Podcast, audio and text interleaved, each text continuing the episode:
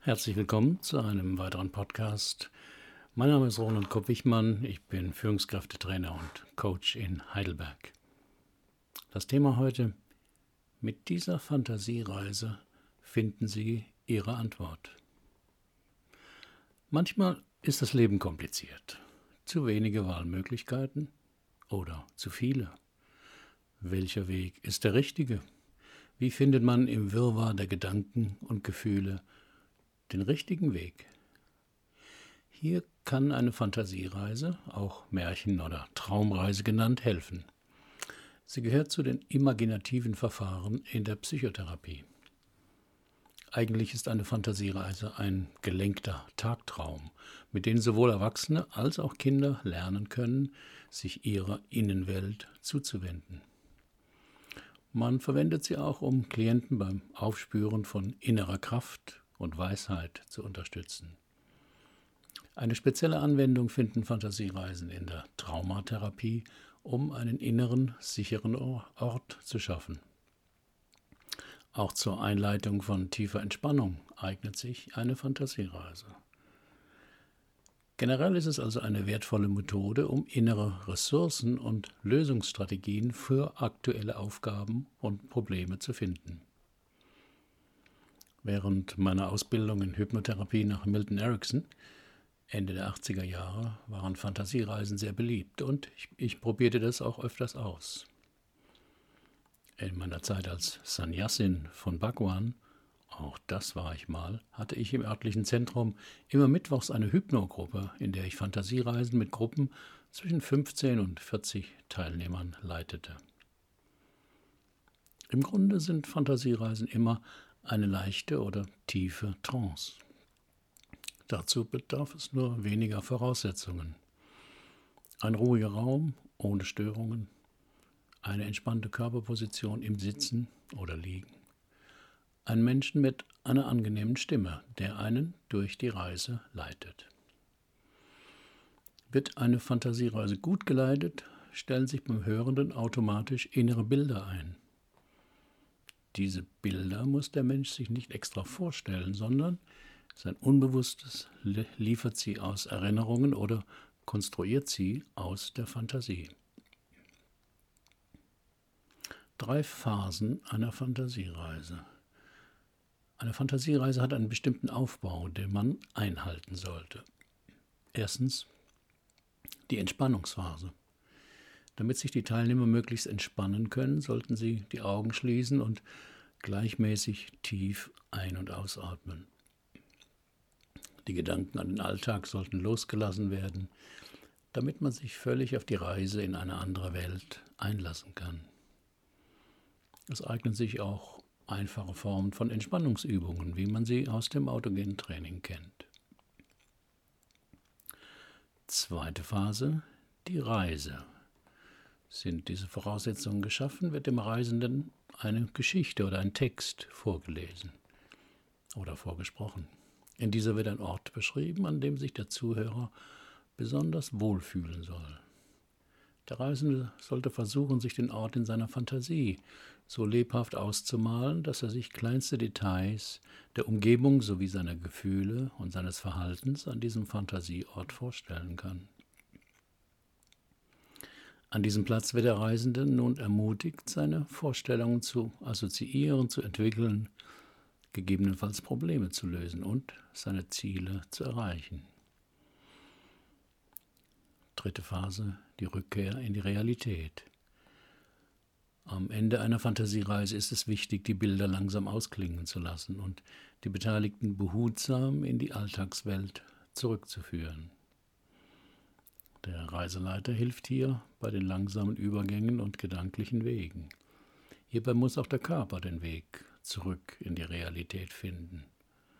Dies kann durch tiefes Durchatmen und zum Beispiel mit Hilfe von Räkeln und Strecken des gesamten Körpers geschehen. Wenn der Teilnehmer die Augen wieder öffnet, sollte er mit Körper und Geist wieder in dem Raum, in dem er sich befindet, ankommen. Es geht also nicht darum zu schlafen und zu träumen, sondern im Wachzustand sich seinen inneren Bildern zu überlassen. Die meisten Menschen kennen das aus ihrer Kindheit oder als Erwachsene in langweiligen Meetings. Eine solche Traumreise zur Entspannung ist eine großartige Möglichkeit, sich mit seinem Inneren zu verbinden, wieder mehr zu sich selbst zu kommen. Nicht angewendet werden sollen imaginative Verfahren bei akuten Psychosen, also einem wahnhaften Zustandsbild, Einnahme von Tranquilizern und Drogen, schweren Erkrankungen im Bereich der Atemwege und natürlich auch nicht beim Autofahren. Generell sollte man bei den ersten drei Fällen unbedingt einen Arzt aufsuchen. Auch Beschwerden, die durch eine Fantasiereise aufgetreten sind, sollten von einem Mediziner untersucht werden, wenn sie länger anhalten. Die Fantasiereise zum inneren Weisen. Diese Fantasiereise gibt es unter verschiedenen Bezeichnungen. Sie war eine der meistgefragten in meiner Hypnogruppe. Hier der Text, wenn Sie sie für jemand anders sprechen wollen oder für sich selbst oder in einem bestimmten Rahmen ausprobieren möchten. Am Ende finden Sie den Text auch als Podcast. Bei den drei Punkten sollten Sie immer eine Pause machen. Bemühen Sie sich um eine ruhige, neutrale Stimmung. Nimm dir Zeit, eine bequeme Position zu finden entweder im Sitzen oder im Liegen, wie es dir gerade passt. Wenn du soweit bist, schließ einfach deine Augen. Das Augenschließen erleichtert die ganze Fantasiereise. Es gibt in den nächsten 15 bis 20 Minuten im Äußeren nichts Wichtiges zu sehen. Du kannst vielleicht spüren, wie du durch die Nase atmest, wie der Atem in deine Nase einströmt und wieder raus. Keine große Sache. Einatmen und ausatmen. Ein und aus. Wie angenehm, wie entspannend. Es gibt gerade nichts weiteres zu tun. Stell dir jetzt vor, dass du in einem Wald bist. Es kann ein Wald sein, in dem du schon mal warst.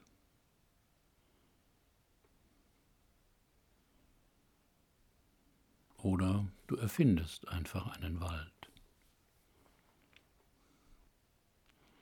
Vielleicht entsteht der Wald aber auch ganz allein vor deinem inneren Auge.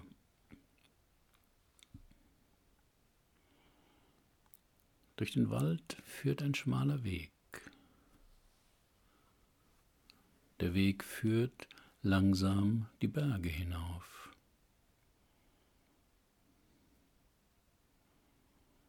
Du kannst langsam in deinem Tempo auf dem Weg gehen.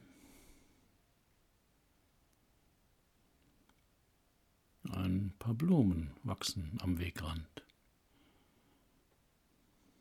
Kannst du sie sehen? Vielleicht sogar riechen?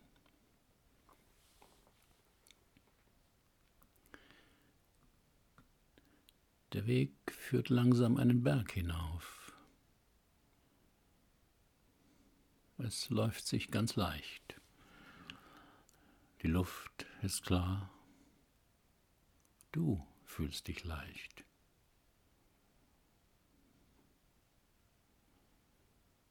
Hinter einer Biegung geht der Weg in einen Platz über. Du bist im Basislager angelangt.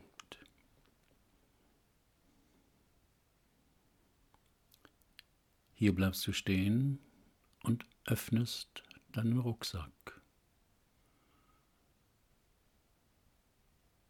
Aus dem Rucksack klettern kleine Gestalten heraus. Diese Gestalten sind deine Persönlichkeitsanteile, die dich immer begleiten. Ein Teil ist das innere Kind.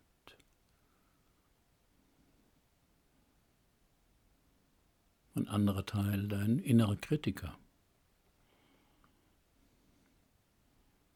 Ein Teil, der dich immer antreibt.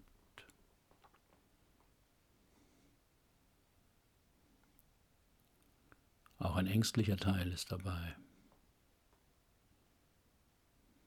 Und ein mutiger Teil.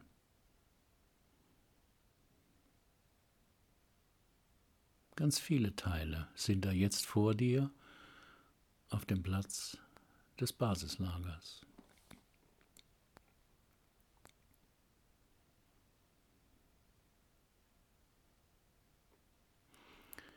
Und jetzt wirst du die Wanderung ohne deine Teile fortführen. Denn du,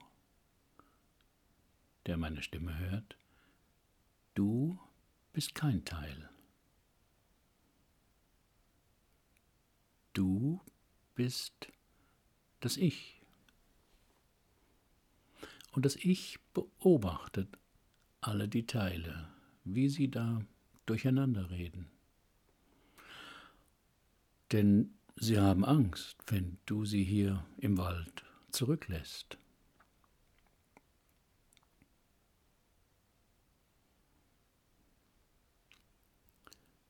Sag den Teilen jetzt, dass du allein weitergehen wirst. Dass sie hier bleiben werden und auf dich warten sollen denn du kommst wieder zurück und nimmst sie dann wieder in deinen Rucksack.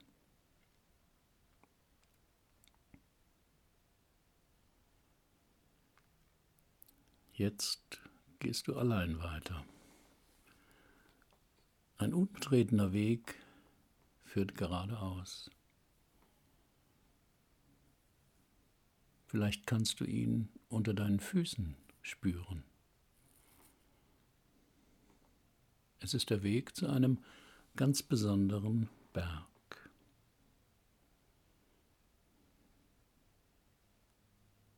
Um dich herum sind wunderschöne Bäume, die langsam weniger werden. Du läufst einen Weg entlang, weil du in der Ferne Wasser rauschen hörst. Du kommst an einen kleinen Bach, läufst ans Ufer und betrachtest dein Spiegelbild im Wasser.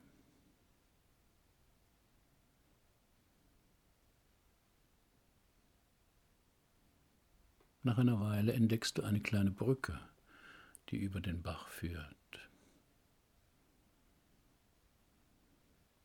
Du gehst dem Weg nach, der jetzt steiler wird und steiniger.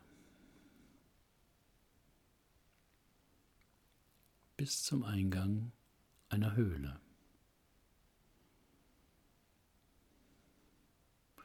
Du bist aufgeregt, weil du ahnst, dass hier etwas Besonderes auf dich wartet.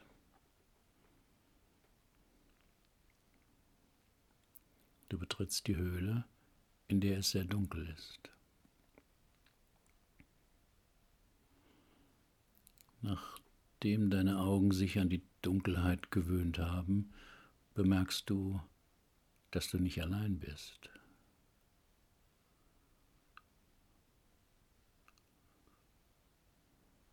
Vor dir, in einiger Entfernung, sitzt ein fremdes Wesen.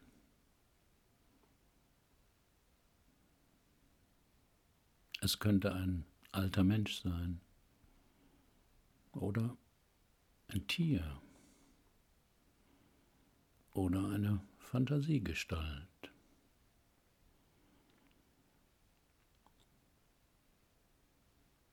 Das Wesen lädt dich freundlich ein, Platz zu nehmen.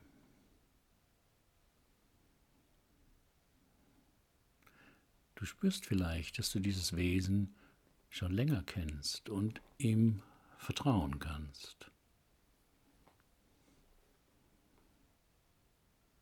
Es fordert dich auf, ihm deine Frage zu stellen.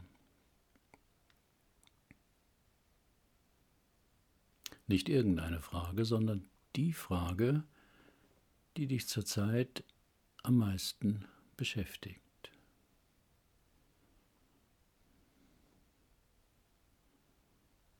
Und dann stellst du deine Frage und wartest.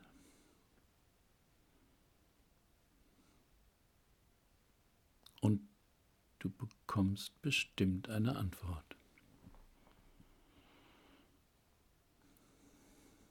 Vielleicht in Form von Worten.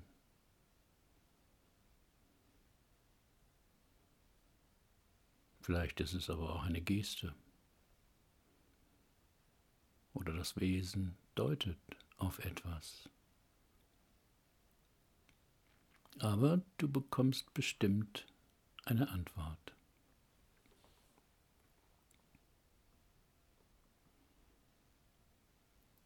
Vielleicht hast du sie schon bekommen. Langsam wird es Zeit, wieder Abschied zu nehmen. Als du dich mit einer Verbeugung verabschieden willst, drückt dir das Wesen noch etwas in die Hand. Sein Abschiedsgeschenk. Vielleicht erkennst du nicht gleich, was es ist oder was es bedeuten soll.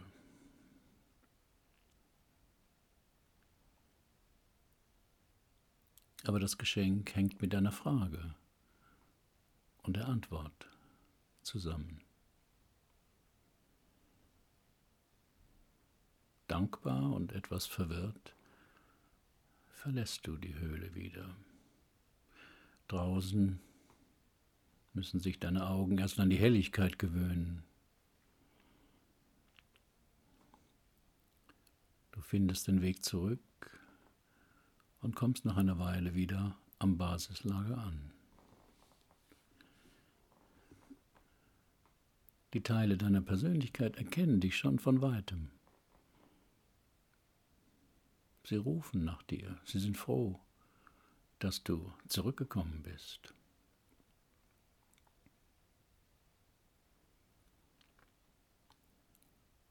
Du lässt dich nieder und öffnest deinen Rucksack. Eine nach dem anderen klettern die Teile in den Rucksack. Dann nimmst du ihn auf deine Schultern und trittst langsam den Rückweg an. Nachdenklich, aber mit einem guten Gefühl kommst du wieder in bekanntes Gelände.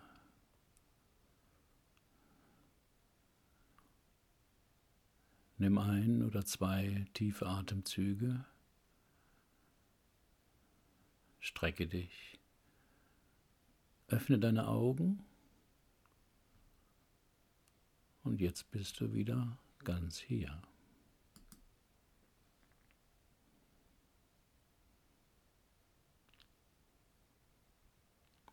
Haben Sie auch ein Problem oder eine Frage, die Sie bisher nicht lösen oder beantworten konnten?